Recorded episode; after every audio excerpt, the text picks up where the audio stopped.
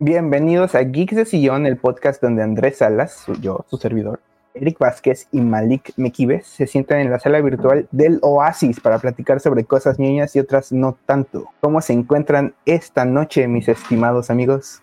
Uh, en el Muy bien, Oasis. muy bien. Con ganas de jugar un MMO, güey. Ese güey. Sí, güey. Con, gana- con ganas de, de tener sexo virtual para poder decir luego, bueno, es masturbación, pero Güey, un llevamos- poco más estilizada. Menos de un minuto y ya nos funaron, güey. Está bien, ya salió un meme, pero ajá. Eh, es que, bueno, sigan, es que me Ah. basé en un, en un comentario que, que decía justamente el personaje en el libro, güey. No mames. Ya presumiendo luego, luego, güey.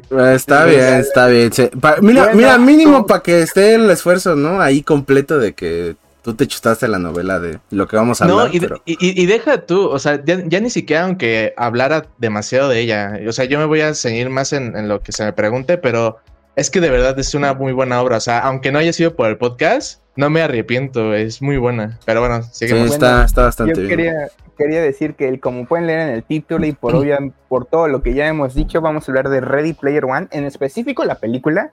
Sin embargo, Malik se dio él solo la tarea de leer la novela también. Y es más, antes de que iniciáramos, dijo que tenía todo fresquísimo y que hasta el mínimo detalle lo tenía en la mente. Así que Sí. No mames, no mames, exactamente como lo mencioné, güey. Muy bien, Spot. y el Malik a, a medio podcast le da un cortocircuito, güey, así de, ah, no, ya no sé, güey. Y se queda ahí como el Josh Dale. en Drake y Bell. Ajá, sí, güey, pinche tic ahí. Ay, ay, ay. Entonces arrancamos este capítulo diciendo, ¿qué les pareció la película? Así, grandes rasgos. Eh, De- quiero pensar que no es la primera vez que la vieron. No. No, yo la vi, yo la había visto en cines por, eh, por ahí de las fechas en las que salió y la volví a ver justamente el lunes. Sí, como Eh. todos no nos bañamos, pues asumí que ya la habíamos visto. Sí, que no sí, estás, estás en lo correcto. Yo la primera impresión es que, o bueno, revisitándola, porque cuando la vi en el cine, pues sí fue como el efecto de, ah, bueno, el efecto placebo de, "Ah, estoy viendo algo, pero al mismo tiempo no me entero de nada. Pero ahora sí que analizándola un Mm, poco mejor, la sentí como, es como una especie de Mario Bros, pero en donde le quieren dar peso. O sea, no, no es como, por ejemplo, en esa película en donde dicen, bueno, vamos a poner una historia como excusa para poner referencia tras referencia. Aquí es más bien, vamos a poner referencia tras referencia, pero vamos a darle peso a la trama. Y bueno, es- algo que de cierta manera consiguió, pero siento que es como una película que se divide en esos dos polos, ¿no? Muchas referencias y por el otro lado, pues tenemos pues, una trama que más o menos, más o menos adaptada al libro, pues funciona bien para hacerla a la pantalla grande. Sí. Ahorita Eric. desmenuzamos un poco más. de Pero eso. mira, acá mi tío Steven Spielberg, güey, agarró y hizo un buen trabajo, la verdad. Por eso, por eso ese güey me cae mejor que George Lucas. Es un gran ñoño. Pero bueno. Este. Pues aunque le haya costado un huevo y la mitad del otro, porque pues, Eso dice que es la tercera película más difícil que ha hecho después de Jaws y de... ah, ay, puta madre, lo leí hace rato. No, man. Después de Jaws y otra película que hizo, pero... Pero bueno, a mí la, la verdad es que cuando la vi en el cine sí me quedé voladísimo. Y yo creo que es de esas películas que ha tenido una, o sea, es un blockbuster que ha tenido una de las escenas de pelea que más me han hypeado, o sea, que sí me han dejado como que con la piel chinita así de no mames, huevo". Este, porque sí, para mí esa, esa escena de cuando ya están en el, ¿cómo se llama? En el planeta Doom y ya se agarran a madrazos, está bastante chida. Y Ah, sí, sí, es, yo creo que es de las películas que, o sea, de que la veo y luego, luego la vuelvo a ir a ver otra vez al cine, güey. La verdad Ah, es ¿sí que lo viste dos veces en el cine? la vi tres veces, güey. Mira, la vi una en inglés, una en español y otra en IMAX, güey. Ok, eh, ya tengo el dato completo. Dice que la película más difícil que hizo fue Jaws, luego Salvando al Soldado Ryan, y esta es la tercera película más difícil que ha hecho. Mm, La verdad, digo, a mí sí me gustó bastante. Y Yo en general, que- Steven Spielberg creo que es un, es un gran director, se rifó. Sí, de hecho es tan bueno que yo me empiezo a preguntar eh, qué tan buena idea era hacer esta película por parte de él, porque, o sea, le salió muy, muy a su estilo la película, porque, por ejemplo, se me viene a la mente como cosas como Jurassic Park, que también tiene también su adaptación al libro, y es que el libro se ha puesto a lo que sale en la en todo, en la esencia. Pero pues, Entonces, ah, ah, o sea, eso es a lo que voy, o sea, a veces cuando también el objetivo es hacer una buena película al, al mismo tiempo de que tratas de transferir, bueno, depende también mucho de los derechos, evidentemente, o de los objetivos de, de hacer una adaptación, ¿no? Pero pues como adaptación, pues si tu objetivo es transmitir algo de la esencia, pues evidentemente tiene tanta personalidad este director y hace también su trabajo que pues prácticamente sientes que estás viendo otra cosa y no está mal, pero bueno, es un comentario que si me si quiero aclarar en relación ya ya tenía esa idea ya la tenía desde antes, pero la acaba de confirmar ahorita que leí la novela y viendo la película. Entonces, bueno, es lo único que decir. Y, puta madre, antes de que empecemos siempre se nos olvida spoilers de esta madre. Digo, esta cosa ya ah, tiene como cinco años, pero spoilers. sí, spoilers de la película y de la novela. Hay que recalcar. la ¿eh? novela, Malik también va a hablar de eso. Exacto. Ah, a mí se me hace chistoso que comentes eso de que tiene como. Se, siente muy Spielberg, porque hasta donde tengo entendido, la novela hace varias referencias a Spielberg. Y el mismísimo Spielberg en la película dijo: No me importa, quítenme de, la película casi casi, nada más sale el tiranosaurio de, Jurassic Park y este y según lo que investigué algo de la Guerra de los Mundos, pero de ahí en fuera no recuerdo algo más de, Spielberg. Entonces, pero ahí este, debe de haber porque creo que es de esas películas que sí tienen muchísimas referencias. De hecho, tiene muchas cosas. pero eh, Spielberg es lo que digo que es más chistoso, que el mismo Spielberg dijo, vamos a quitarlo de mis películas. Como que él mismo, como que se dio auto cringe diciendo, voy a poner mis películas. Ah, pero en los Fablemans. Ah. ah. este, digo, ahí eso es otra historia, ¿no?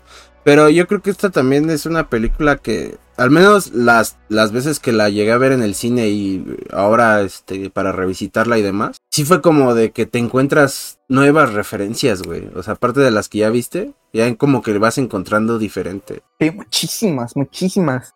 por ejemplo, esta que es como la cuarta, quinta vez que la veo, porque ahora sí me gusta mucho la película, llega momentos donde están caminando por el oasis en la biblioteca o cuando está la gran pelea del final que es como ni le presto atención a Percival y Artemis ni lo que está pasando en el primer plano y me enfoco todo al fondo de, ah, no más, está ese güey, ah, está ese otro güey, ah, ah no más, usando esta arma.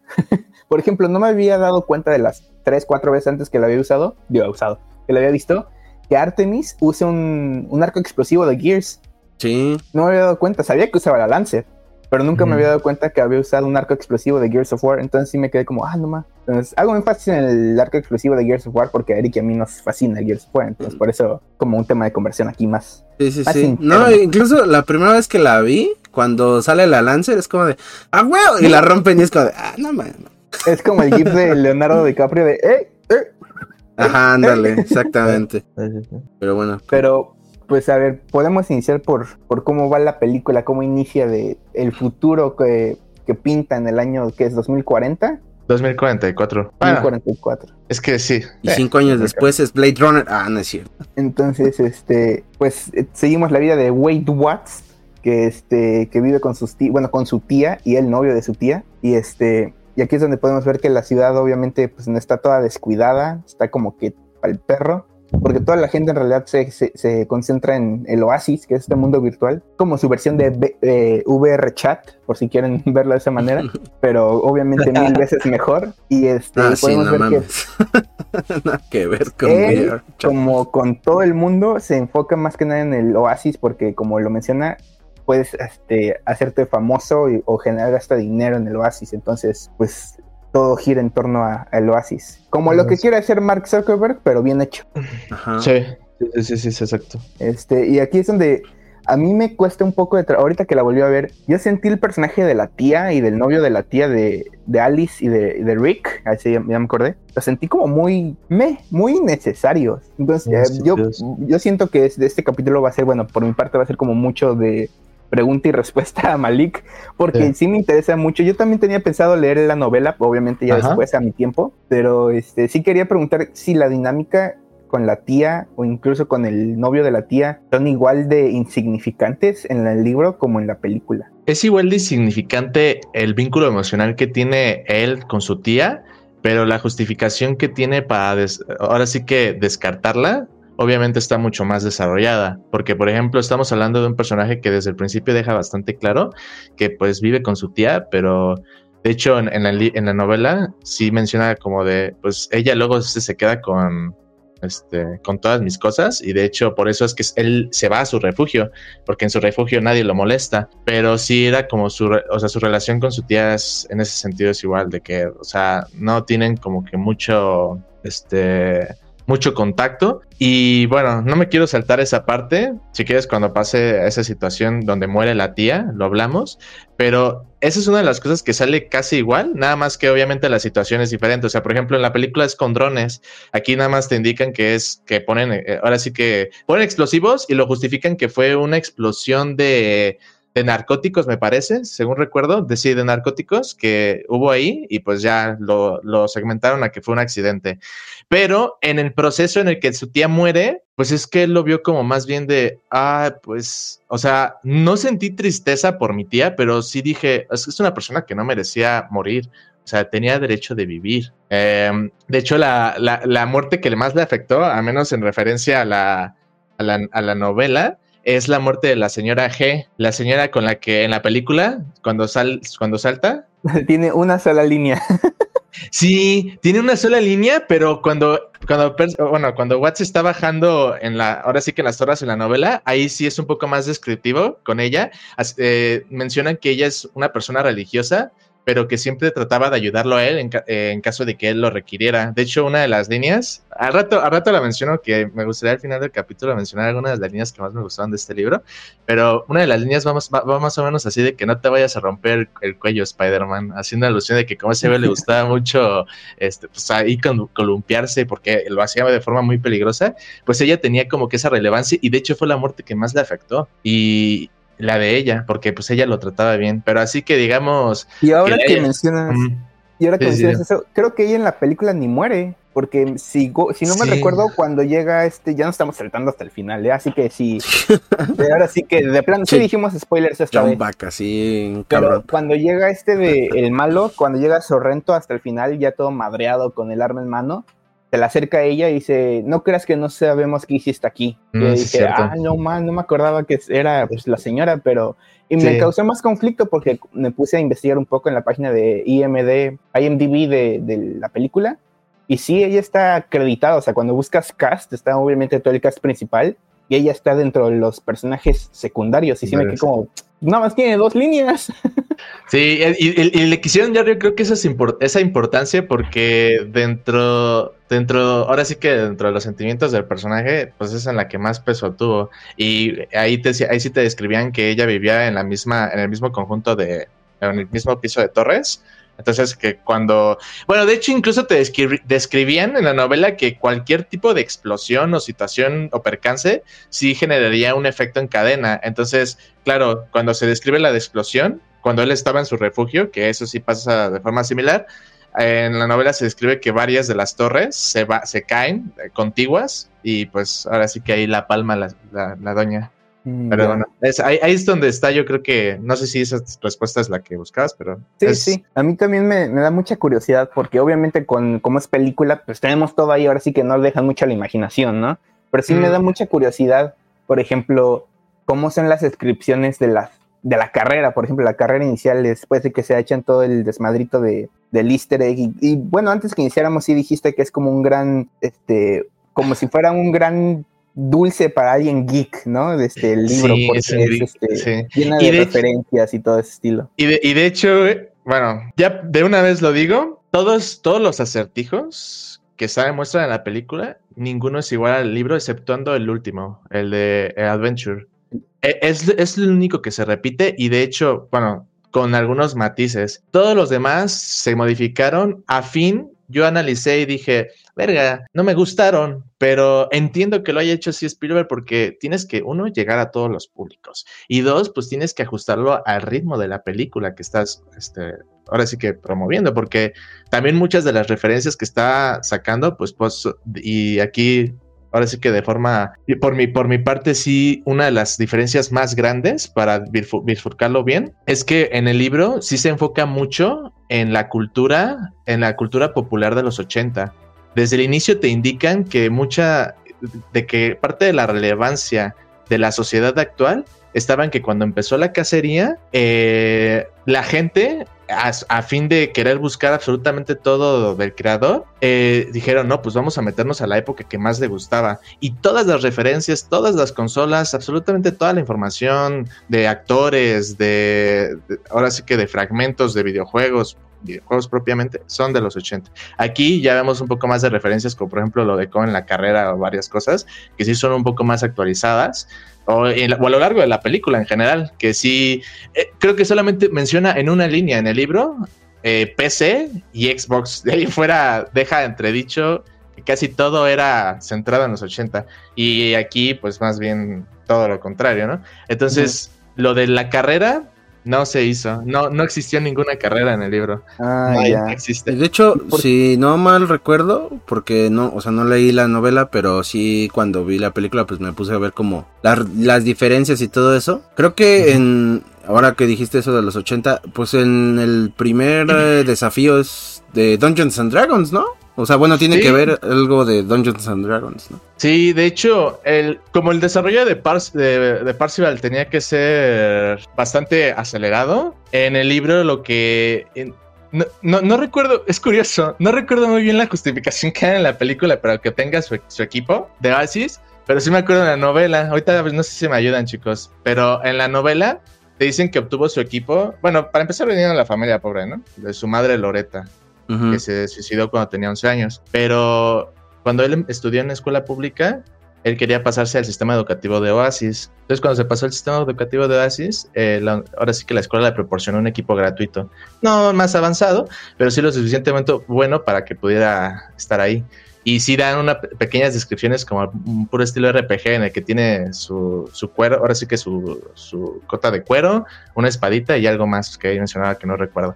Entonces, cuando estaba en la escuela, eh, ahí justamente que se llama Lotus el planeta, era, era algo así como una especie de, de plano en el que ves la misma, la misma repetición de escuelas, pero asociadas a diferentes estudiantes. Y fue en ese planeta en donde se hizo la- el- ahora sí que el descubrimiento de la mazmorra, que él, que él ahora sí que él, él planeó y de forma descriptiva mencionó, ¿no? Entonces sí, ahí es referencia a lo de las maz- mazmorras y dragones, pero para encontrar la llave y de hecho, bueno, es que es, es que muchas descripciones, pero ahí se hace mención que para poder conseguir la llave te tienes que enfrentar a uno de los, de los jefes de la mazmorra, que es un esqueleto, no recuerdo el nombre, pero tenías que derrotarlo. Yo pensé que iba a ser algo así como de un enfrentamiento épico, pero por ejemplo, a diferencia de aquí que tienes que irte en reversa en la película, aquí es más bien te enfrentas al tipo con un arcade para jugar el juego de, justas, que es un juego que chequé y pues es ese típico juego de, de arcade que mm, ahora sí que es de dos jugadores y pues que ti- tienes que, si, si, si tú quieres, pues puedes derrotar al otro enemigo quitándole la mayor cantidad de vidas. Entonces ahí fue donde entendí, dije, a ver, aquí está muy detallado, muy geek y todo y me fascina, pero asociándolo a la película, pues entiendo, o sea, no, por ejemplo, si un niño de 8 años ve eso, pues no creo que le su- resulte, quizá por ejemplo pasar toda la mazmorra, quizá pueda resultarle entretenido, aunque bueno, como menciona en la novela, Parcival seguía al pie de la letra lo de las instrucciones de, de- de la mazmorra para no, para evitar enemigos o para no activar ninguna trampa. Entonces, eh, pues se puede haber adaptado eso, pero pues al final no era como que muy cool o muy para todas las edades incluir un enfrentamiento con un esqueleto en un arcade ahí, ahí parados y solamente haciendo expresiones, ¿no? Entonces ahí es la primera llave y una de las cosas que sí le doy como que ese voto de confianza a la película que hizo bien. No es lo que me no es lo que más me ha gustado, pero es que se entiende que se haga así, ¿no?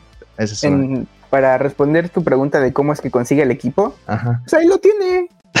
sí, sí. Cuando, cuando se pone el visor por primera vez, nada más se ve que lo saca como que de una esquina y lo checa casi casi como a ver si no tiene una cucaracha, una araña, una- Sí, y le sopla, se ve que es, se ve que es como que para niños, porque tiene un montón como de stickers de, de cohetes y naves espaciales, y ya, y se lo pone. Esa es toda la explicación de cómo obtiene su equipo. Que de hecho voy a hacer, voy a hacer un pequeño paréntesis y decir algo que sí hace bien la película respecto a la novela es que sí deja que el espectador juegue un poco más con lo que no se explica detalle, porque en la novela, o sea, bien dije que yo la disfruté, pero porque a mí me gustan esos pequeños detalles. Pero por ejemplo, para un lector un poco más general, porque esta, esta novela es tan buena que cualquier, o sea, no tienes que ser un geek, pero hay algunas explicaciones que justamente Parcival para llegar a algún hecho en concreto, pues sí te daban como que un, un, background completo y detallado de qué es lo que pasaba y por qué lo hacía. O sea, si, si resolvió un, rompecabezas, te explicaba en el almanaque de Anarok qué es lo que vio exactamente para poder llegar a esa deducción o en qué situación en concreto está, eh, ahora sí que se le prendió el foco y decir, ah, sabes que esto. Entonces, eso, por ejemplo, está bien, me gusta, pero entiendo que tampoco es como que sea un recurso eh, favorable, porque a veces también lo que gusta cuando estás leyendo una novela es dejar un poco al, ahora sí que al lector, en este caso, mm, a su imaginación. A veces pensar qué cosas pueden haber pasado sin necesariamente que te las expliquen al dedillo. Pero bueno, es, es lo que digo. La película hasta eso lo hace bien. Digo, hay algunas, cosas rusheadas, pero se le va a hacer, ¿no? O sea, de hecho, voy a decirles, chicos, de una vez, ya para poner toda la puta carne en el asador, esta pinche película debió haberse dividido en tres partes, güey. No sé por qué razones, evidentemente, que desconozco y ustedes me podrán corregir todo lo que quieran, por la cual se hizo solo una película, pero yo estoy bastante convencido de que si, si se hubieran arriesgado con una trilogía, tan siquiera, güey, habría sido una película en la que los personajes quizá tendrían un poco más de, relevancia, incluso el, mm. mismo protagonista, que lo que es, porque también lo que es cierto es que la película, la sensación que me dio constantemente, es la de una película que le daba más peso por su esencia o su acercamiento a, a, los videojuegos y a la cultura popular de, los, de la gente que por los personajes en sí. O sea, los personajes son como los títeres que están ahí con un montón de bailes y todo, y los ves y dices, pues está bien, pero te emocionas más por lo que sucede en todo, todo alrededor más que lo que sucede con los personajes. Ahorita, rápido, antes de que Eric se ve que tiene cara de que quiere decir algo, antes de que, antes de que diga lo que quiera decir, no, ahorita que dijiste eso, no sé por qué me vino a la mente, aunque sea la misma persona, siento que te interesaba más el, y ahora sí que vas a tener muy cagado, te interesaba más Percival que Wave en la película. Y es chistoso porque son la misma persona. Sin embargo, cuando está, pues obviamente el Wave en carne y hueso en, pantalla, es como que la parte donde dice como, ah, a ver, a ver, güey, habla, ¿qué quieres decir? Y cuando es el Percival, es la parte de, ah, bueno, ok, está interesante. Pero sí, esa, sí entiendo tu punto de que tal vez los personajes, hasta el mismo personaje principal, pudo, pudieron haber tenido un poco de un mejor desarrollo, pues. Sí, porque y antes de que le deje otra vez las Blue Balls a Eric, eh, eh, lo, que, lo que sí entiendo son cambios del tema de las llaves, de los acertijos. Eso lo entiendo perfectamente. Pero bueno, al final de cuentas, también si algo, por algo la película no termina de funcionar a, nivel narrativo lo suficiente, ya no es tanto porque yo diga, es que no se parece a la novela. No, no, no. Sino que más bien el contenido de la novela yo creo que se le hizo tan difícil porque es como si Peter Jackson hubiera querido hacer una sola película del Señor de los Anillos con sus tres libros. O sea, muchas veces ahí lo único que tienes que hacer es simplemente hacer una reinvención completa y pues eso te puede salir o muy bien o muy mal. Lo ideal habría sido, aunque se le puede haber agregado su toque personal, extender un poco más porque los personajes daban mucho más jugo para simplemente lo que se mostró. Pero ahora sí, ya le deseo la palabra a Eric. no, es que justamente te iba a decir eso de Peter Jackson. Porque tú dijiste que podrían hacer como una trilogía de libro. Y te iba a decir, no, güey, acuérdate de lo que pasó con El Hobbit. Un libro, tres películas, no le gustó casi a nadie, ¿no? Yo creo que también, o sea, la importancia de desarrollar todo ese mundo, a lo mejor hubiera quedado mejor en una serie, ¿no? Pero digo, igual y sería como muy costoso hacer todo eso, ¿no? Pero sí, yo creo que en ese aspecto sí estoy de acuerdo con ustedes, con el desarrollo. Eh, digo, porque también de lo que, si no mal recuerdo, el mundo en el que vive Wade O sea, sí es uno donde ya a los humanos no les interesa ni siquiera hacer el mínimo esfuerzo de decir, ¿sabes qué? Vamos a tratar de salvar a la Tierra, porque es algo que, pues no sé si más o menos lo hemos estado viviendo recientemente, ¿va? Pero, por ejemplo, algo que pasa en el exterior es que o hace mucho calor o hace mucho frío ahí en el, en el mundo del libro, si no mal recuerdo. Y, o sea, las condiciones climáticas sí están muy fuertes. Y, y es algo que como que ya todos así de, ah, pues ya que se vaya. Incluso creo si no, ya Malik me, me, me corrige, ¿no? Pero creo que una de las cosas que dice Wade, así como de que si yo gano el concurso, sería como construir una nave espacial e irme a ah. buscar vida en otros planetas, ¿no? O algo así. Bueno, buscar un planeta mejor donde se pueda vivir, ¿no? Sí, exactamente. Algo completamente opuesto a, a Samantha, que, bueno, o Artemis. A Artresmis, para para los que le tocaba la moral, que ella lo que quería era justamente devolver, ahora sí que, pues en su idealismo, decir, pues le quiero dar de comer a todos en la tierra, ¿no? Quiero que la vida de las personas mejore. Em, pero sí, es que es que es complicado, por eso cuando hablamos en las, en las buenas y malas adaptaciones, requiere, y tú mismo de hecho lo mencionaste, Eric, eh, de que tienen que juntarse un montón de, de, componentes para que funcione. Desde luego, o sea, y, eso tienes razón, o sea, no solamente para que funcione, basta con hacer una trilogía. Incluso yo lo dije como de esquemáticamente, ¿no? Pero bien podrían haber sido incluso dos películas en la que una, una llave y media por película, pero ya no tanto por lo que sucede con las llaves, sino más bien... Para darle contexto a todo, ¿no? Ajá, el contexto, porque además la cantidad de, lo que me sorprendió en la novela, la cantidad de veces que hay interacciones fuera del, de, ahora sí que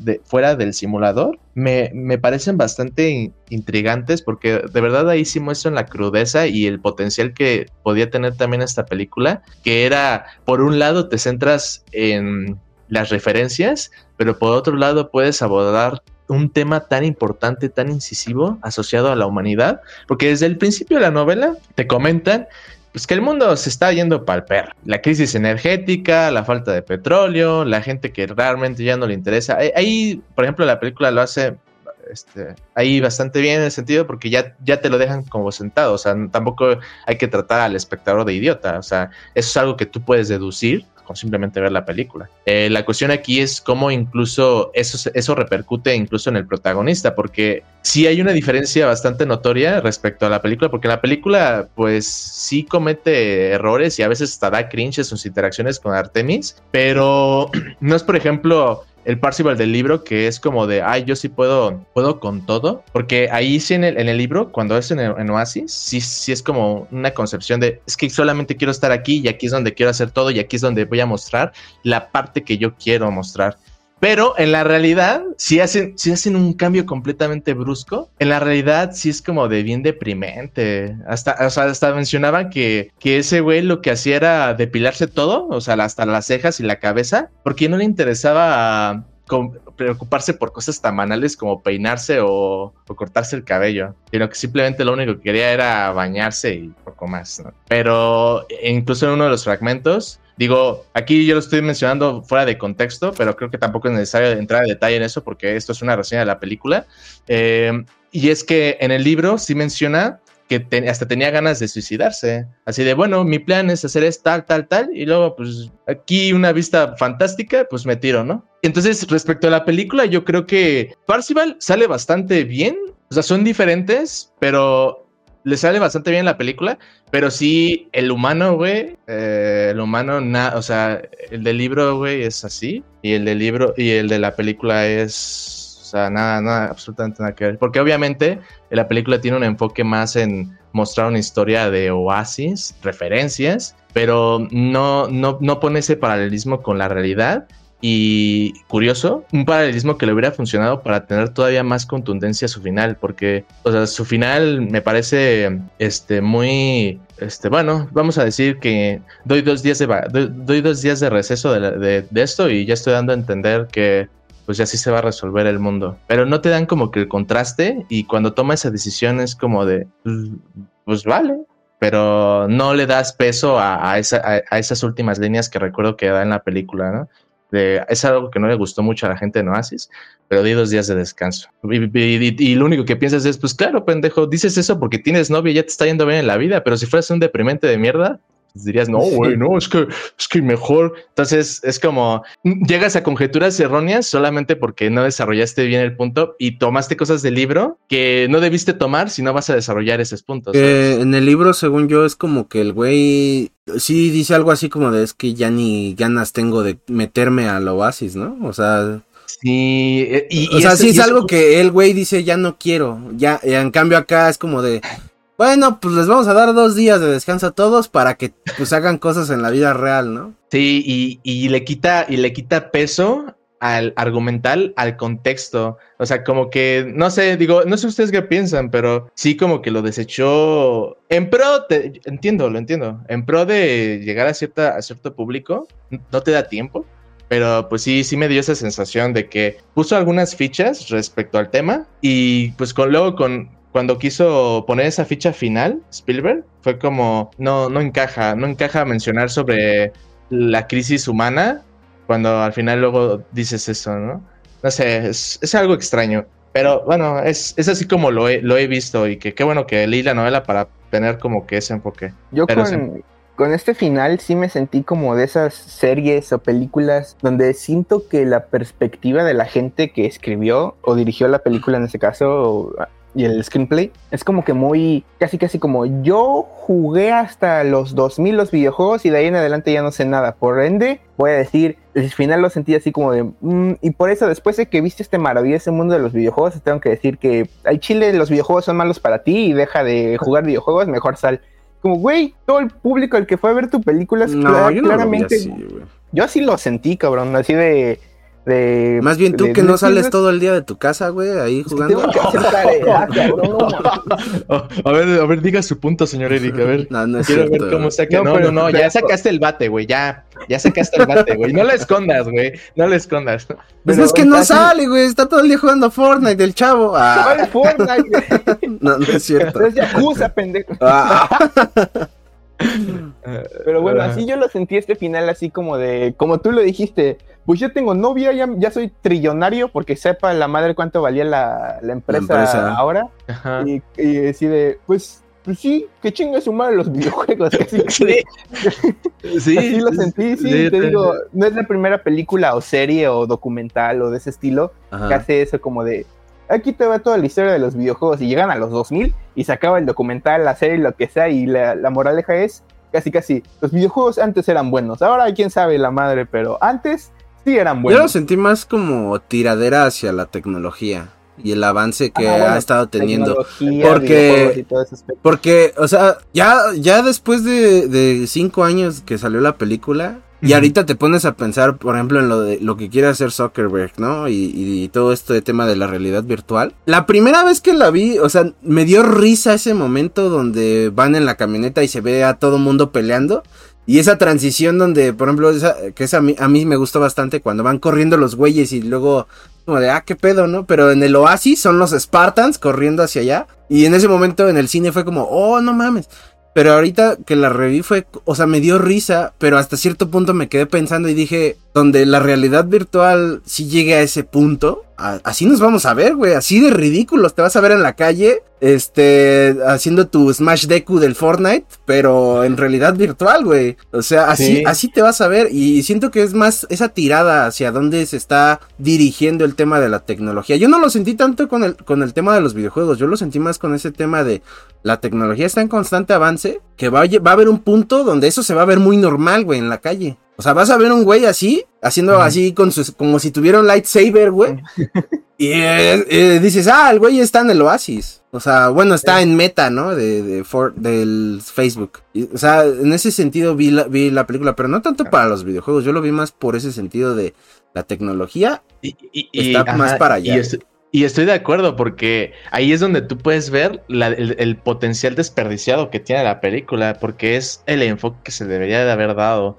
Porque, o sea, claro, es indispensable hablar de videojuegos porque es que es lo que más esmera en hacer la película, en ponerte referencias. Porque en cuanto a la trama, pues muchas cosas sí se quedan.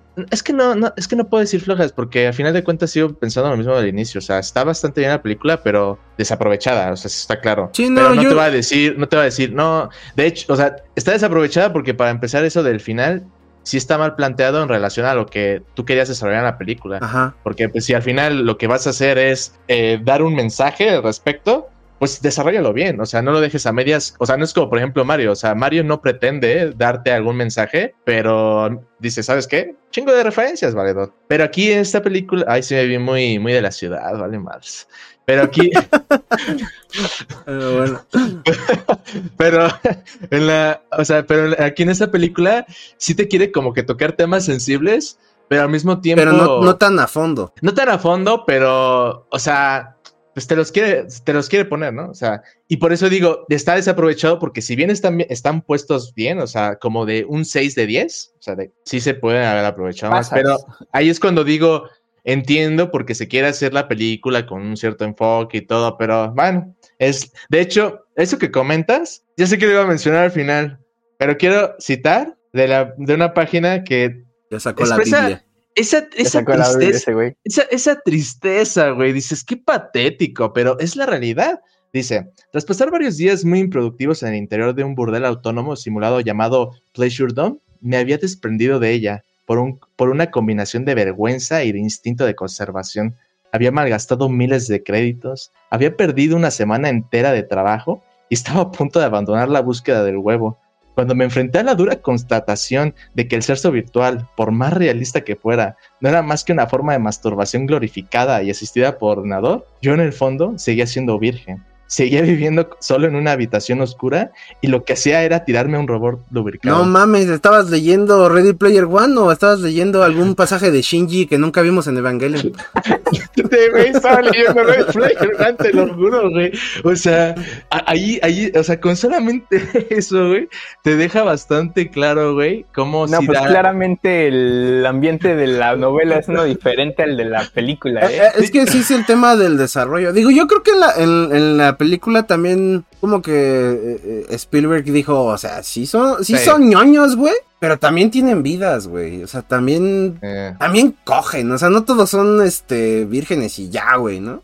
Sí, de hecho, de hecho hace, hace alusión a ese tema, al tema de sexual, cuando en su descripción, de este, ahora sí que, bueno, ahora sí que daba del mundo, de Oasis, de lo increíble que era, Watts, eh, ves que hacía ese movimiento de cámara como de que iba mostrando los mundos y por ahí Ajá. hace la mu- muestra un burdel que dice, y bueno, eso. O sea, ah, ni sí, siquiera sí, men- sí. Ni siquiera, ni siquiera, la- ni siquiera tuvo como de, Y lo más cercano es cuando están en el baile que se compra el traje que siente todo y Artemis le dice, ¿traes puesto el traje de su puta madre? Y dice, ah, sí, y sientes esto y le pasa las manos entre, por, los, por los muslos. Y dice, ah, así vienes preparado. Y ahí acaba. Sí, ese, ese también, porque eh, yo creo que también algo del peso de ese final tan, para mí, insípido, está en que sucede no en esencia igual, pero sí bajo la misma idea de que ese güey al final menciona, cuando, bueno, la ves a- en el libro, dice... Por primera vez tengo ganas de no estar en Oasis. Y pues, te quiero transmitir casi la misma idea que en, la película, así de que Güey, o sea, hay vida también afuera de Oasis. También te puedes, puedes conocer a personas que evidentemente te hacen crecer y dices, no todo es, o sea, como decía Holiday en, en uno de sus pasajes, de que, la vida, de que la vida estaba sobrevalorada y todo, pero luego al final en la novela dice que no cometas el mismo error que yo, Mm, no te escondas de tus problemas en Oasis como yo lo hice. Sal, porque al final la realidad es el único lugar en donde puedes ser feliz de verdad. Eh, Oasis es simplemente, y esto yo lo agrego, eh, Oasis es simplemente como que un caparazón para ocultarte de los verdaderos problemas. ¿A que eso? Y, y- bueno, sí, Y sí. sube Taleba, Shinji. y- y es por eso que cuando, cuando sucede así en el libro, que es más o menos la misma tónica que en la película, pues dices, bueno, ¿por qué funciona en el, en el libro? Porque es un medio diferente, sí. Pero también el, el peso está en dos cosas. Primero, el que ya hablamos del tema de la sociedad, y el segundo, con el tema de Artemis. El- la manera en que se desarrolla es igual de patética para mí en el libro, pero patética en el sentido de que al menos eres patético, pero no, no pendejo. O sea, porque estamos hablando de un personaje que tanto en la película como en el libro te demuestra que no se sabe relacionar con las mujeres, efectivamente.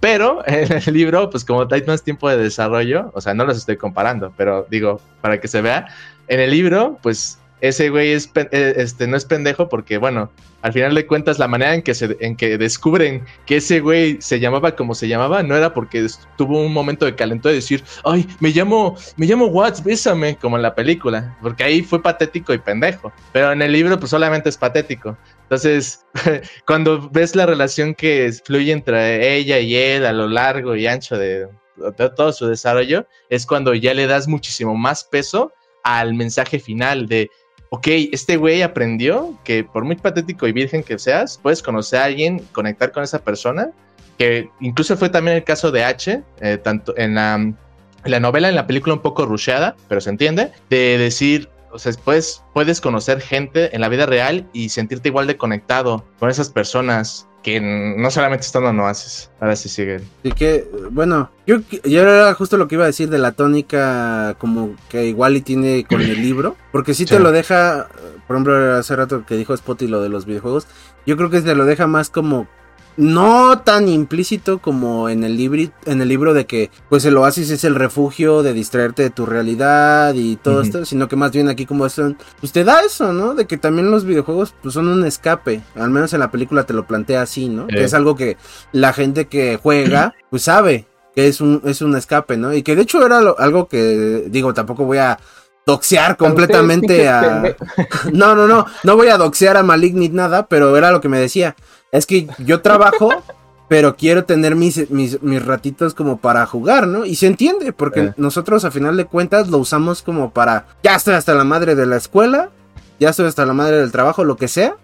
Una manera de distraerme, ya sea viendo películas, viendo series, jugando videojuegos. Pero la, tónica que le encuentro, al menos de la única relación por lo que nos platica Malik, pues es que Spielberg sí te plantea ese, eso de que los videojuegos son un escape. Y a lo mejor en, el mundo del libro es como, el escape ahí es el oasis en general, ¿no? No tanto el videojuego, sino el oasis, porque ahí tienes como una nueva vida. Sí, exacto. Que es lo que, lo que resumidas cuentas, porque hacen mucha mención y reflexión de eso, pero lo que en resumidas cuentas, y como dice Artemis en el libro, muestras lo que quieres mostrar y el por qué era tan escéptica en el desarrollo de decir, güey, no me conoces en persona, porque dices que estás enamorada de mí. Pero sí. Ajá, que eso, eso yo creo que también lo, plantea muy bien, eh, porque es de esas veces que, o sea, ya tiene que pasar bastante tiempo, ¿no? En la película sí es muy rusheado. Pero un ejemplo, pues somos Spot y yo, que digo, quién sabe a dónde se fue, pero ya llevaba rato que no se iba en el podcast, ¿no? Pero bueno. Este, digo para. Qué Pero bueno. pero, pero a lo que voy ah. es, por ejemplo, con Spotty, pues yo llevo varios años de amistad porque nos conocimos jugando, güey. ¿no? pero si no llegas a ese punto de. Lo conoces al día, güey, y al otro ya es como, vamos a ser mejores amigos y vamos a hacer este programa, ¿no? O sea, tiene que pasar bastante tiempo, ¿no? Digo, en la película se entiende porque pues no, no vas a poner pinche lapsote ahí, pero... Por eso, por eso yo creo que se, se, pudieron haber, o sea, digo, el hubiera no existe, pero se puede, se pudo haber arriesgado en son mm, de lo, del desarrollo de los personajes, por lo mismo de que en una película, por mucho que sea, adaptes lo mejor que quieras, no... O sea, por ejemplo, si vamos al caso del Hobbit, eh, ahí la cuestión es de que el, manejo del libro del Hobbit respecto al de este Ready Player One es diferente. Que de hecho, yo te diré, mm, por ejemplo, el Hobbit, lo que el, error que cometió fue haber hecho tres películas en lugar de dos. Eh, ah, que creo que habría sido lo más este, sensato. Y quizá algo similar con Ready Player One, especialmente por el tema de desarrollar tus personajes. Pero digo, ¿por qué no es lo mismo? Porque pues, al final de cuentas, la, complejidad del desarrollo de algunos personajes en el Hobbit no es de la misma magnitud como en el, por ejemplo, Ready Player One. En el Hobbit todo se enfoca principalmente en Bilbo que a pesar de que tiene a los enanos que están en relación, más está más enfocado en Bilbo. Y aquí está también muy enfocado en solamente el personaje Parcival, pero eh, sí te desarrolla mucho más, sí te desarrolla mucho más su, eh, su trasfondo emocional consigo mismo y con las personas. Entonces, cuando, cuando desarrollas conflictos de individuos y al mismo tiempo quieres contar una historia, por ejemplo, en el Hobbit, ¿Cuál es el conflicto? Simplemente un güey que es un boomer y, eh, bueno, no, no es un boomer, es un pinche, es un güey que le caga salir de, la comarca. Y dices, bueno, ahí está su conflicto, ¿no?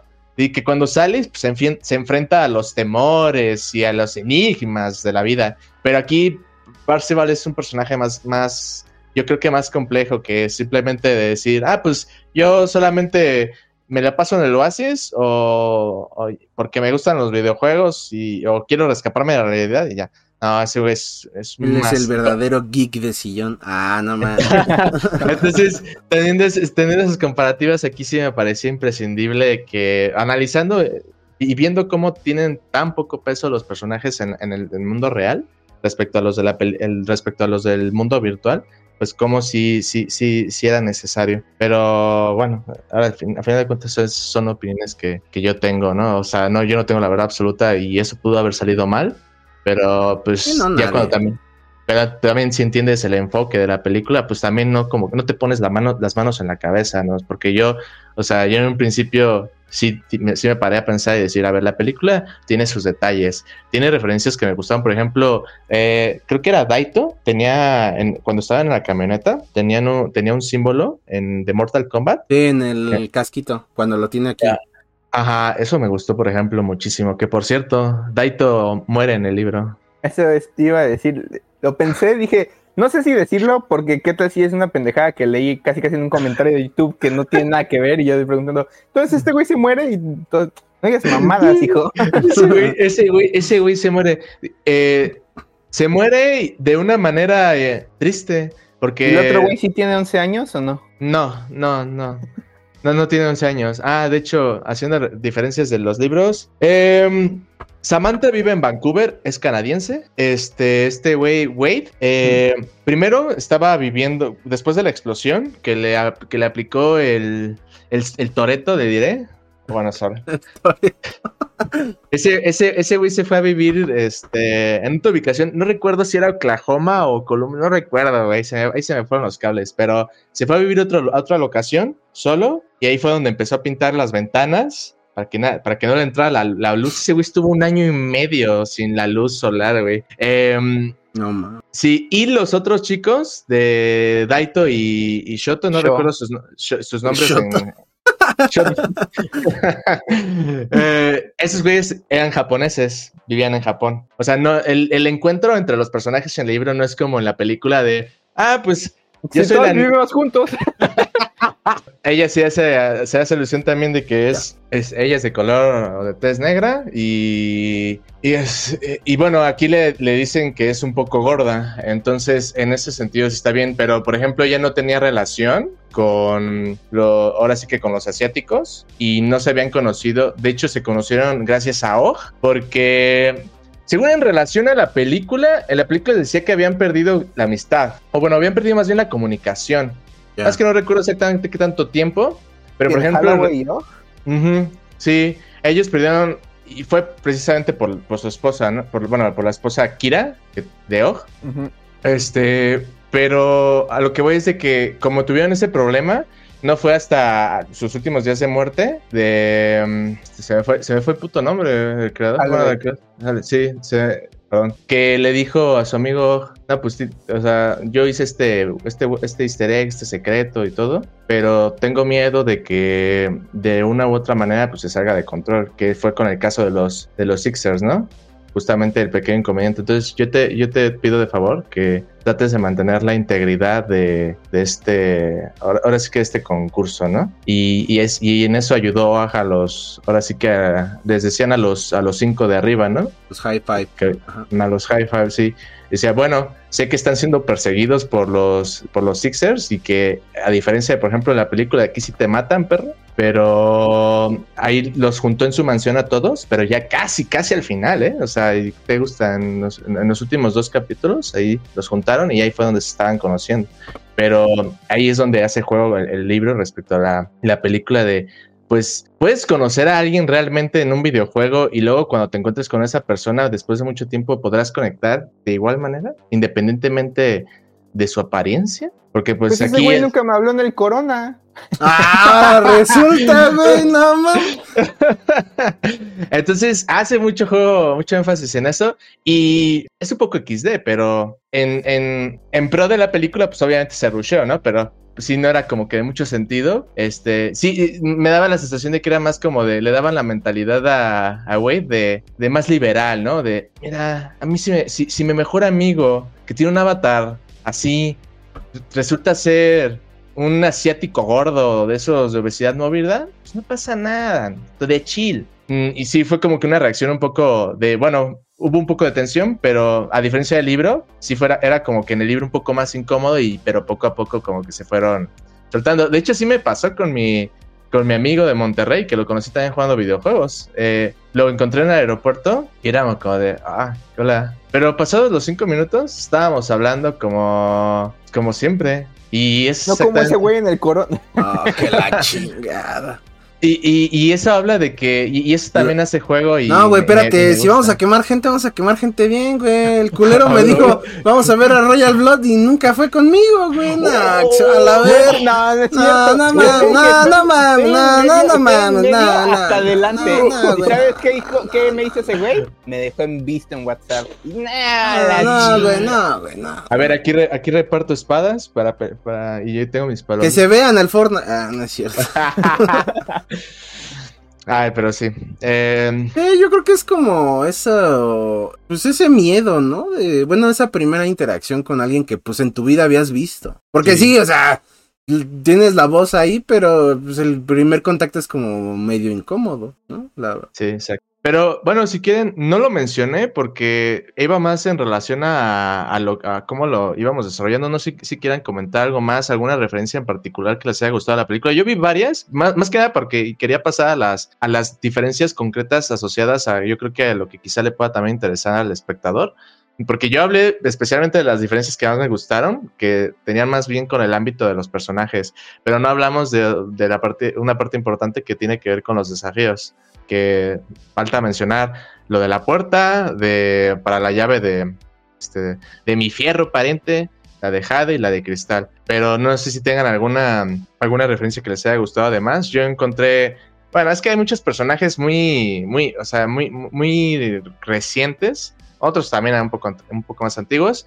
Pero, por ejemplo, la inclusión de Goro, ver a Arkham, a- al, al- caballero de, de Knight, sí, son, son detalles que me No, gustaron. en general, si te diste cuenta, estaba casi todo Arkham ahí. O sea, estaba el, Sí. el mismo diseño de, de Batgirl, del, del Arkham sí, Knight, sí. ahí estaba. El de Harley también ahí estaba. De Harley en el, en el antro. En el antro, ajá, ese es el que usa en el DLC de Harley. Sí, sí, sí, sí. Pero no sé, ¿alguno más? Que, ¿Alguna mí, referencia? Yo, Ajá. la verdad, en, cuando- en su momento, cuando salió, este, eh, sí fue de, no mames, ahí está Tracer de Overwatch. Creo que es el único personaje de Overwatch que sale, ahorita que me pongo a pensar. Sí, de hecho sí. Pero esa es la Pues, que más te mamó. O una. Ah, no, O sea, o una sea, así que mí- digas, puta, esa fue como el top.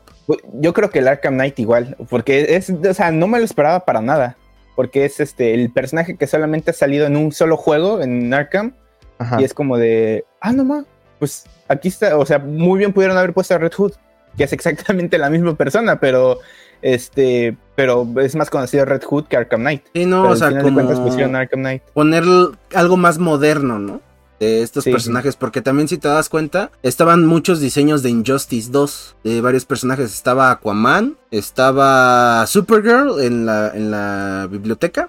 En la biblioteca, sí. Ajá, y fue como de, ah, no mames, o sea, usaron varios conceptos, que digo, pues es de Warner, ¿no? Este, NetherRealm, que también hace Injustice, pero sí usa, usan mucho cosas tanto modernas como, como viejas. A También mí, salía Chun-Li, ajá, y si te das cuenta era... es el modelo más nuevo. Bueno, en su momento era el más nuevo. Ajá, creo que era el de Street Fighter 5. No, ahí no te voy a decir nombres porque ahí sí ya no estoy tirando la soga al Creo, cuello. creo con- que sí, porque el, el que va a salir ahorita es el 6, ¿no?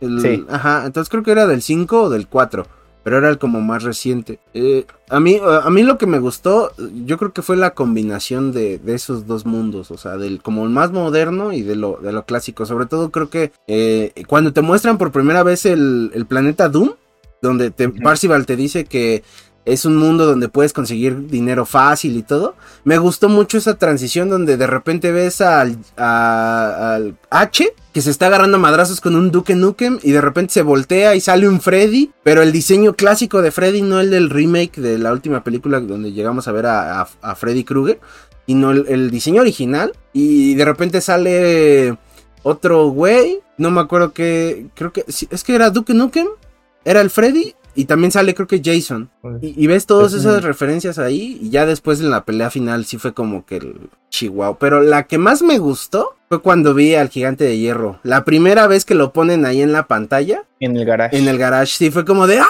no mames, el gigante de hierro. Porque digo, a mí me gusta mucho esa película. Pero sí fue, o sea, de, de todos los robots y así que están, no me esperaba ver al gigante de hierro ahí. Yo creo que otro que se me ocurre a mí, aunque no me gusten los coches, y no soy de, pero el DeLorean, por alguna razón siempre me ha gustado un chingo ah. y cuando ese güey lo saca de la chaqueta casi casi lo avienta y es su coche es como, no mames, es el DeLorean, güey. También la, la moto de, de Akira, Ah, sí, sí, era, yo sí me quedé con esa duda, sí era la moto de Akira, pero sí. Sí, porque cuando, hasta el mismo Percival le dice, ¿ya viste esta morra? Y H le dice como, ah, sí, su moto es este, es de Akira. Y dice, no, pendejo, estoy hablando de la morra. Este, pero sí, la moto sí es bueno, es que dice el modelo, no dice la película, pero dice el modelo de la, de la moto. Pero bueno. Es que, eh, eh, o sea, en teoría dice algo así como, ah, sí, es una moto con licencia de, de, de Akira, con skin de Akira.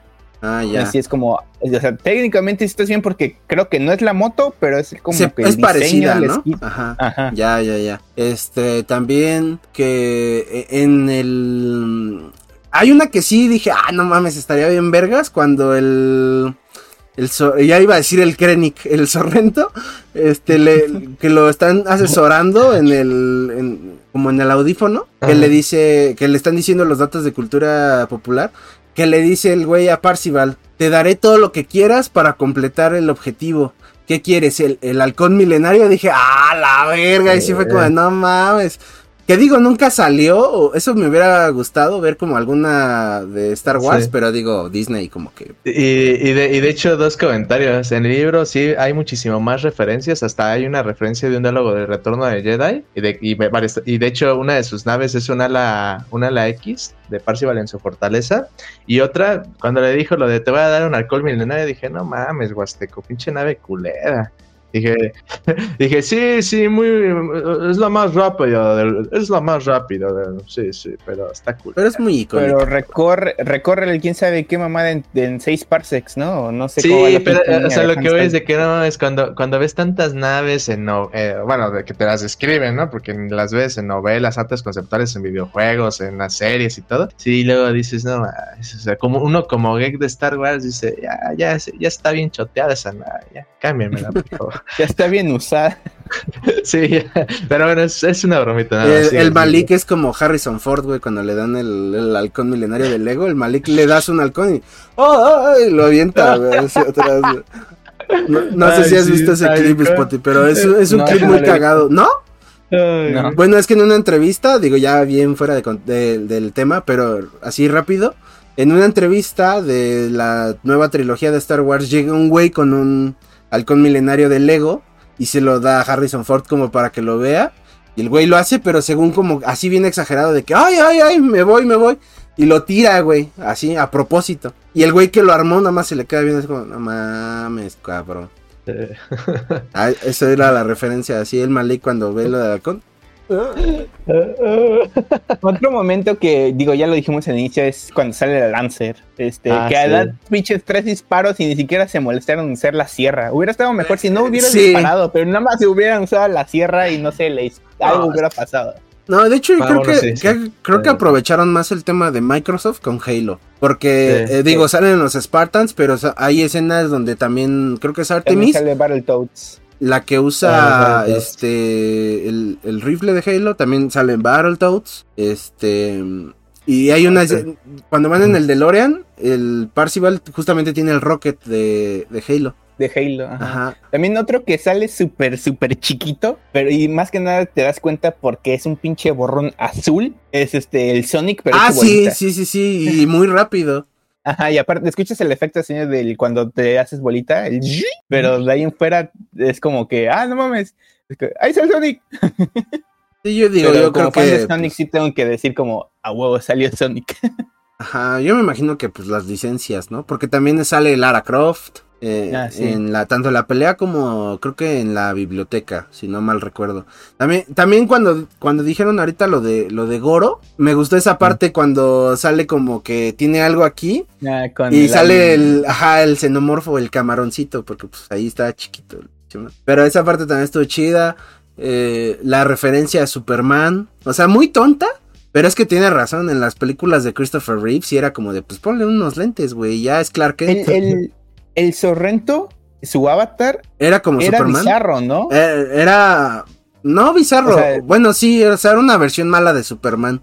Porque ah, si te das cuenta tenía su... su ¿cómo, ¿Cómo se dice? Mechoncito. Su mechoncito aquí, en la frente. E, era como esa referencia a Superman, pero es un Superman malo, güey. Sí, yo dije Superman, pero dije, bueno, si es Superman malo, tal vez es bizarro el Superman que, es. No es que no estoy seguro de cómo, de que pues es era, bizarro, es como un eh, zombie raro, ¿no? Es que bizarro era como un, e, era un clon si no mal recuerdo, eh, malvado de Superman, pero no tenía la inteligencia de, o sea, no tenía bien desarrollado el cerebro, o sea, era como medio tonto. Entonces, por eso te digo que es más como Superman, este, Sorrento, pero pues, una versión mala. Este, ¿qué otra referencia? Pues también sale Kitana en el, en el antro, de, cuando están bailando, sale ah, Kitana. Este, cuando muestran el castillo, yo dije, hubiera estado bien vergas que fuera Mustafar. No más, imagínate el castillo de Vader. Yo fue lo que pensé cuando la vi en su momento. Pero digo, está bastante bien la, la en cuestión de referencias. Creo que Spielberg ahí sí hizo su tarea junto con varios güeyes escritores y vamos a meterle sumamente de, pues todo de variedad. O sea, no fue como nada más, ah, sí, métele monos y ya, güey. O sea, sí agarró y le metió como que lo más popular porque de, Digo, no salen tantos de Overwatch, pero yo creo que el personaje muy insignia y hasta en la portada de, de, Overwatch 1 era Tracer. Al menos en la miniatura esa como de para jugar. Pues yo me acuerdo que salía Tracer ahí. Digo, no También es la más buscada en Pornhub. Oh, no mames. oh, ¿qué andas buscando ahí, güey? Ya te pues quemaste tú solo, güey. ¿eh? Uno, uno de lo que se entera en Twitter. Ahora resulta. Pero bueno, no sé si quieras agregar algo más de Spotty de ahora sí que pues como es tu tema. O quieras preguntar algo, no sé. Referencias. No, pues este de Malik iba a decir sus las diferencias este más grandes. Ah. O sea, ya mencioné las que le gustó, pero también hay unas que pues, no sé si no le gustaron o simplemente no las ha dicho hasta ahorita, pero sí, dijo que iba a haber unas diferencias. Sí, es que mencioné las que estaban más asociadas al contexto de los personajes pero no mencioné también las que son parte de, pues incluso de la, o sea, que son parte primordial de la película, como son los, los retos y pues lo de la, lo de la monedita de 25 centavos, eso, uy, se fue, se fue una joyita. la neta. Sí, mira, a ver, la primera diferencia, bueno, ya una vez que se, ya, ya mencioné cómo se consigue lo de la, lo de la llave de, de bronce, y bueno, otra, otra de las diferencias en respecto al formato de la película es que la película es nada más consigues las llaves y luego abres una puerta con tres llaves.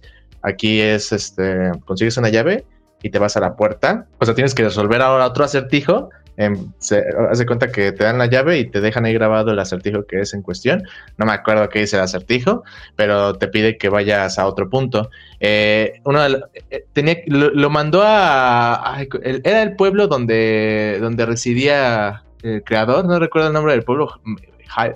Town, Middle, no recuerdo. Pero bueno, ahí eh, se enfrentaba, tenía que enfrentarse a un videojuego que es el de Dungeons and of Dagora. Es una pequeña, si le quitas la, una de las G, es uno de los términos que, se, que utiliza Tolkien en, su lenguaje élfico. Pero bueno, ese es uno de esos juegos que aquí lo tengo anotado, son más bien como de ese grafismo vectorial, para que se den una idea, porque mm. algo fantástico del libro es que ah, si había algo que me interesaba pero que no tenía ni un pito, lo buscaba en YouTube, sea de un juego, sea alguna canción o algo, y, y si por ejemplo era una canción, pues escuchaba esa canción mientras seguía leyendo. Pero luego si veía algunos juegos y decía, híjole, estos, estos juegos están bien, bien, ¿no? Ah, de hecho, uno de los primeros juegos, esto es como un dato curioso, eh, uno de los primeros juegos que se crearon, recuerdo, bueno, es que el nombre no lo recuerdo bien, creo que era Space War, o sí, creo que sí era Space War. Si no me, si no me equivoco, si no era Space Invaders, pero era uno de esos primeros juegos que se hizo con eso de grafismo vectorial, que si ustedes lo buscan, eran, se hacían una en una maquinita bien pequeñita, que ahí se veía cómo se movían las luces de neón y, era, y, es uno de esos patrimonios de la humanidad respecto al tema de videojuegos muy, muy buenos. Pero bueno, ese es el primer cambio que, este, tienes que, ahora sí que eh, completar ese juego. Y además tienes que, que eso hace mucho juego en el, en el libro, quizá pueda haber funcionado la película.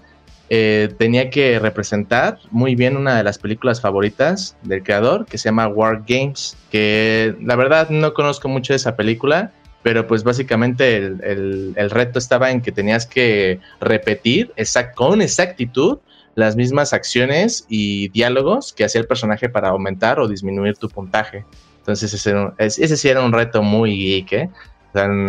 no, solamente que esa es otra de las diferencias, el almanaque de Anorak en, en, la película está mostrado más como una secuencia de videos o sí, en una biblioteca central, mientras que en el libro es más bien como una especie de información de pasajes, información que él ponía en, ahora sí que en, internet que podías descargar perfectamente en PDF, donde literalmente leías de todo, lo que le gustaba, lo que no le gustaba, sus películas favoritas, sus momentos favoritos, etcétera, etcétera. Para la segunda llave, eh, esa sí es una referencia que yo la, verdad no me no, no había notado muy, ahora sí que no la tomé muy en cuenta pero era de lo del Capitán Crunch, que lo mandaba a, uno de los escenarios en donde era, era uno, de los, uno de los videojuegos de SOR, me parece. Eh, un juego que la verdad no, no conozco, pero que bueno, ahí menciona. Lo mandan en esa ubicación y ahí tiene que encontrar uno de esos cereales de Captain Crunch, que era de los comerciales de los 80s, para poder encontrar un silbato que tenía que silbar una vez que conseguía los trofeos de, la zona que estaban ocultos y eso te daba la llave del de Jade. Te estaba en un vuelto y, y esa es la que más, la referencia, bueno, la manera o el acertijo que más me gustó, porque estaba envuelto en un aluminio, pero güey, eh, la manera en que descubres que para abrir la puerta de Jade tienes que ir a un a, la torre Tyrell de, este de fue el nombre de la película es que tengo tantas tantos datos en Blade Runner. Eh, haz de cuenta que cuando desenvuelve la, llave eh, estaba de un lado en blanco y en otro en, en otro lado metálico.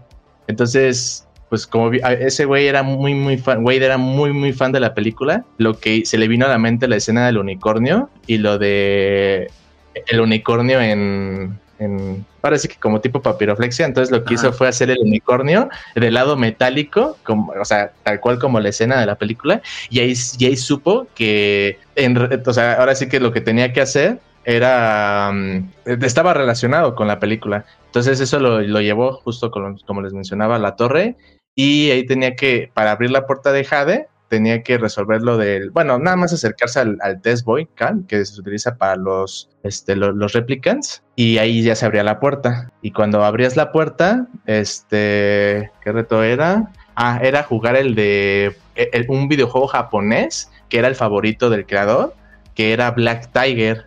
Simplemente te ponías en la perspectiva de primera persona y tenías que completar el juego y obviamente tenías que saber toda la memoria. Si morías, pues ya, este, pues era GG. Para la ya, eh, ay, es que, no, es que de, verdad tienen que, tienen que leer el libro porque es que es como leer un, un Batman, un detective Batman, pero de geek, O sea, tantos pequeños detalles. O sea, ahí sí dices, verga, sí tienes que ser un verdadero geek para de verdad tener el control de Basis.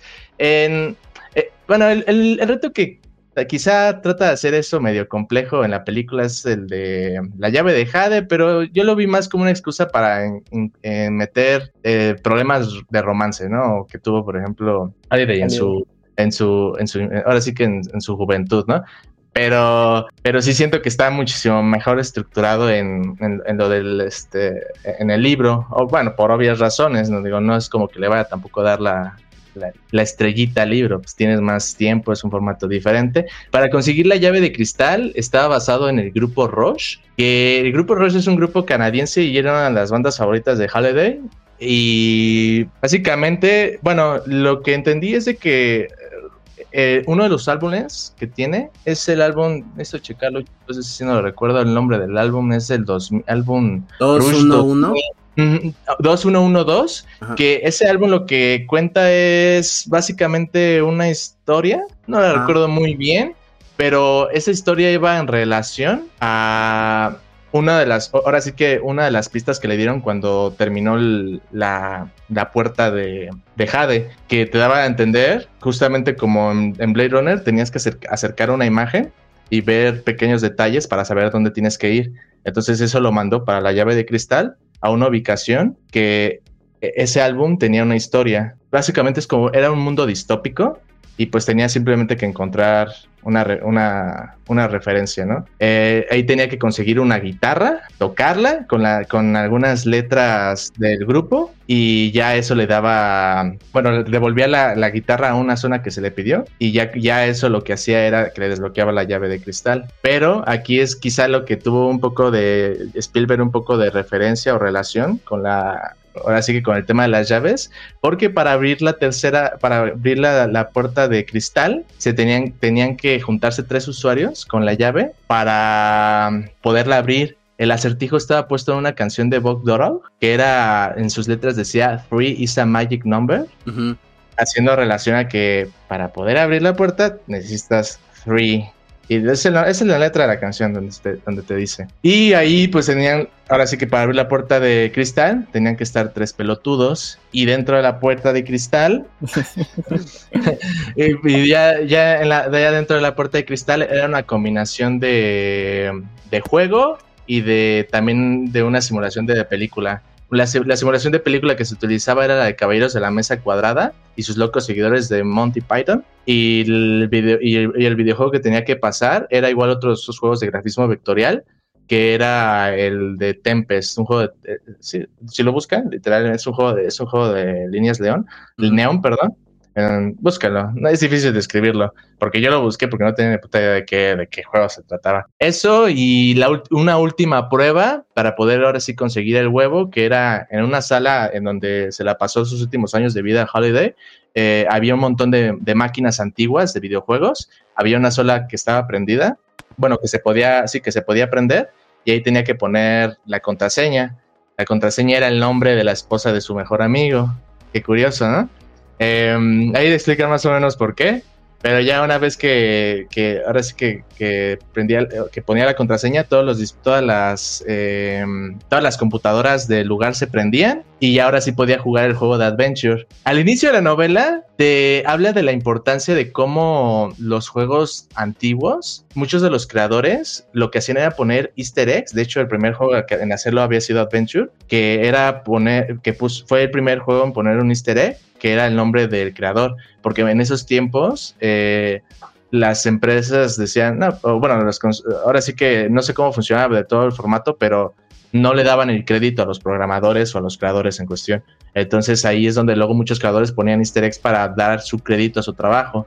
Entonces, si te sabías esa información que te contaba al inicio de la novela, y obviamente como geek, que era en el caso de ese güey, de em, era pasar el juego, igual pues, tratando de resolver ese pequeño easter egg, pero en lugar de encontrar el nombre del creador, se encontraba con un huevo hecho de, así que pues de píxeles y ya con eso lo transportaba a, este, bueno, era, era más o menos como la idea de la película, de que se lo encuentra, nada más que no se encuentra a la versión niña de, a la versión infantil de creador, habla con él, le dice, no, pues cuida mucho este lugar y todo, y ya es cuando, no incluye, por ejemplo, lo del contrato, esa fue otra cosa que agregaron a la película para, digamos, agregarle complejidad, porque es que, claro, si también agregabas retos que visualmente no eran como que muy de geek, porque realmente no lo eran, pues sí tenías como que decir, ah, pues vamos a agregar aquí como que trampitas, y una, una de esas cosas fue el contrato que no, no, o sea, no, no, tiene que ver con la, con la película.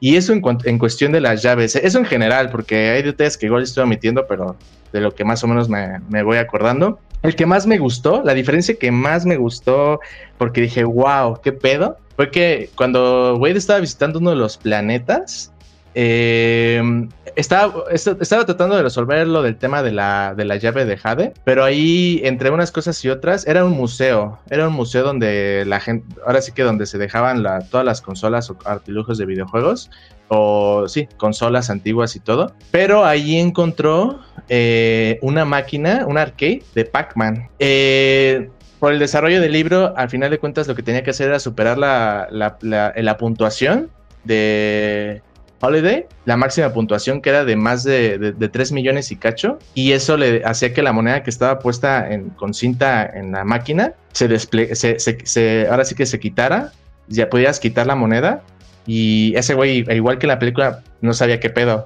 A diferencia de que, por ejemplo, la película se la da directamente el Monsieur, ya vestido de Og. Aquí es completa el juego de Pac-Man con los detalles que te dice de que incluso cuando ya estaba a punto de alcanzar el puntaje, o con, bueno, que más bien iba avanzando de niveles, se ponía la canción de Pac-Man característica, eh, así estruendosa, y ahí es cuando obtiene la moneda. Pero dije, wow, o sea, aquí dije, sí es una manera súper, súper épica y friki de conseguir un artículo tan importante, que al igual que la película, fue, fue crucial para que en ese güey sobreviviera porque igual la, explosión, este, la, explosión atómica que acabó con todo el mundo y que pues ese güey se salvó y pues bueno, pudo completarlo de la tercera puerta. Esas son las diferentes, hay muchas más, muchísimas más, pero esas son las que, las que creo que son importantes respecto a la película y las que más me gustaron. Hay algunas otras, pero esas yo creo que igual y ya se las comentaré un poco a Eric después porque está en relación con lo que les gustó de la escena final, porque si, si se si estaba como el sticker de Kirby con la, película. No, imagínate, con lo que te va, con lo que te voy a decir después, aquí sí hubo más, más robots. No solamente era, no solamente fueron dos, aquí sí fueron varios, varios dos que tuvieron sus robots. Pero bueno, pero sí, esas son, esas son las principales, las que considero que pues sí va a dar un poco de contraste de por qué hay algunas, algunas decisiones que se tomaron en la película por cuestión de, pues de que es, ahora sí que es el medio audiovisual, tienes que ir un poco más rápido, en función a que el, público no se duerman, no todos van a ir a ver la película porque quieran ver a un, a un loquito enfermo que se la pasó más de 5 o 6 años descubriendo la vida de otra persona y que gracias a ello pudo descubrir un montón de acertijos, no. No, ese tampoco es el punto, entonces por eso la película está tiene una manita arriba. Ah, sí, dime, dime. Iba a decirte, antes de iniciar el capítulo te dije del segundo libro, pero ahorita ya escucharon todo esto, que te dije, ah, es que el segundo libro me eché un resumen y se siente como que nada que ver. No, me estoy pendejo, o sea, porque todo lo que te dije del segundo libro, con lo poco que he escuchado que me dices cómo es Wade y cómo es el mundo del, libro, yo creo que sí encaja mucho más del, con, lo, con el primer libro que con la película, porque es una bestia ahí. que porque la verdad es que la, sinopsis que leí, Este, sí se escuchaba demasiado, pues, dark el segundo pinche juego de tal persona muere y esta persona también muere y esta persona muere y aquí inicia la aventura de porque vamos a tener que salvar el mundo porque su puta madre es como, no mames, ¿qué es esto? Parece como el apocalipsis de las máquinas, parece Terminator, pero contado de diferente manera. Sí, porque de hecho ya, y con, no solo con estos detalles, sino con incluso con la muerte de, de Daito, sí te, sí te muestra cómo incluso el, el, antagonista, que es Toreto, pues sí te dice, o bueno, Krennic, a los panas. Queda mejor Krennic, güey, que Toreto. Toreto es como un insulto, güey, no mames. Sí, yo sé que se ve la familia, la pero, pues es que sus... la gente que no ha visto la película, el Vin Diesel, ¿qué tiene que ver en la pinche Ah, es que, mira, en mi mente, en mi mente, güey, en mi, mente de esquizos está funcionando de otra manera, ¿no? Porque pues ya con, con Toreto y lo mierda que ya son sus películas hoy en día, pues, sí. Pero es que es más que nada por cómo más o menos resuena el nombre, este, con Toreto. Nada más es por eso, o sea. Pero obviamente queda mejor decir Screnic para que la gente lo ubique, ¿no? para, pero... la, gente que no entendió, el villano se llama Sorrento. Ah. Es su apellido. Y en Malik le dice Toreto. Por eso dice que es una parecido. sí. Y. Ay, se ve la palabra. Bueno, ese güey sí muestra cómo sí, tiene un lado un poco más. Pues no le tiembla el pulso. Y sí, sí te matan a alguien. Y de forma fría. Porque describen que tres hombres lo estaban esperando afuera de su casa porque sabían dónde, dónde vivían este, todos, exceptuando H y, y Wade, porque Wade había desaparecido después sabían dónde vivían los otros y en un momento determinado mataron, o sea, literalmente lo quitaron de su traje y lo aventaron desde su departamento a Daito y murió, así murió. Ah, verga. Sí, entonces sí te muestra un poco más ese lado frío de, no, pues no me tembló. Aquí pues todos eran muy amigos, era de, ah, pues vivimos en la otra cuadra, ¿no? Ya, sí. pero sí, no, no, es diferente. Y ya, son, les digo, hay muchas más, pero tampoco es el punto de, de, este, de, este, podcast, digo, son las más importantes, a final de cuentas, creo. Con eso es suficiente. No sé si queda alguna duda de la, porque me fui muy rápido y además sí, no, las di de, de, un, de un panorama un poco general. Perfecto. Muy bien. ¿Algo más que quieran añadir, chicos? O... Ya para cerrar el capítulo, ¿algo más? No, pues tú, güey, pues tú eres el del tema, güey. ¿Qué Pues yo, es que Malik me robó lo que iba a decir, iba a decir ya para cerrar el capítulo, alguien más quiere decir algo, pero... El estafador resultó estafado. No, Pero sí, nada más que comentar. La película, véanla, es muy buena dentro de sus estándares, si tienes el enfoque correcto. Todo, güey, nada más. Y si les si realmente les interesa un poco más la perspectiva que yo mencioné a lo largo del podcast, de que son un poco más geek, les gustan las referencias y una historia quizá un poco mejor contada, eh, léanse también el libro y comparen y valoren la, a, a Spielberg, ¿no? Ahora sí que el libro es la serie de Evangelion y la película son los Rebuilds, güey. Así caben. Este, yo recomiendo bastante la película, yo no he leído el libro, suena bastante interesante. Este, yo creo que sí le voy a dar su oportunidad. Pero sí, yo, yo recomiendo en general la, la película, te gustan los videojuegos, quieres encontrar una historia simple pero efectiva, creo que Spielberg lo hace bastante bien. Y puta, en su momento sí, al menos a mí sí fue como un blockbuster que me gustó bastante. Te digo, la, la vi tres veces en el cine. Y, y sí fue por mero gusto. O sea, no por de que, ay, voy a acompañar a alguien nada más para matar el tiempo, sino porque sí, de verdad me gustó bastante. Fue como, pues vamos a buscar referencias y demás. Entonces, vale mucho la pena, tiene buen soundtrack, este, lo que es como una, para hacerle más referencias a la cultura popular de esos años. Este, New Order, tiene por ahí, tiene a Van Halen, entonces, les puede gustar. A los Biggies también, Staying Alive es la que tiene que estar por ahí. Y pues sí, véanla, está chida.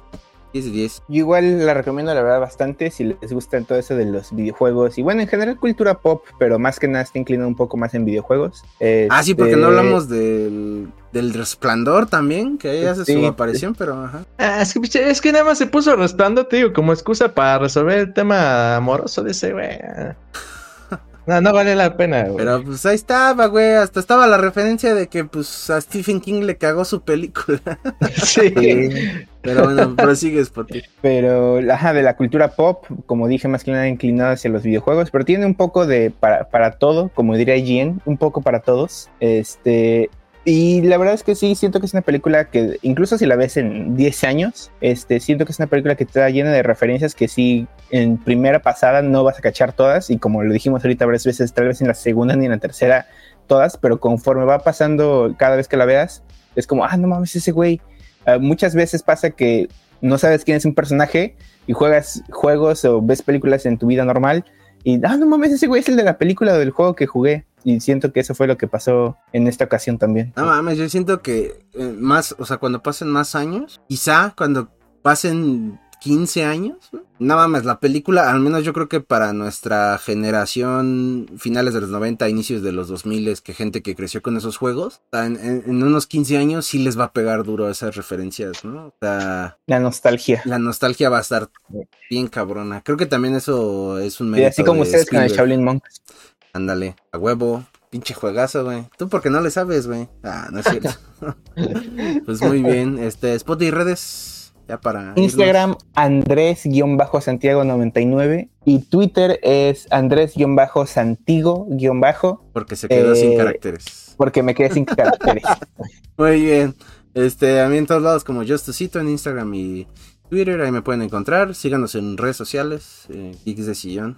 Nos pueden encontrar en Facebook, de TikTok. Digo, Twitter no tenemos, pero también estamos en Instagram. Y pues en YouTube, suscríbanse al canal. No les cuesta nada, güey. No les cuesta nada. Regalarnos una sub. Y pues Malik es el bonito fantasma de la fuerza que siempre nos acompaña en este capítulo. Y que nos escuchamos el otro jueves. Chao, chao, chao, chao. Nos vemos. Ahora sí, vámonos al VR chat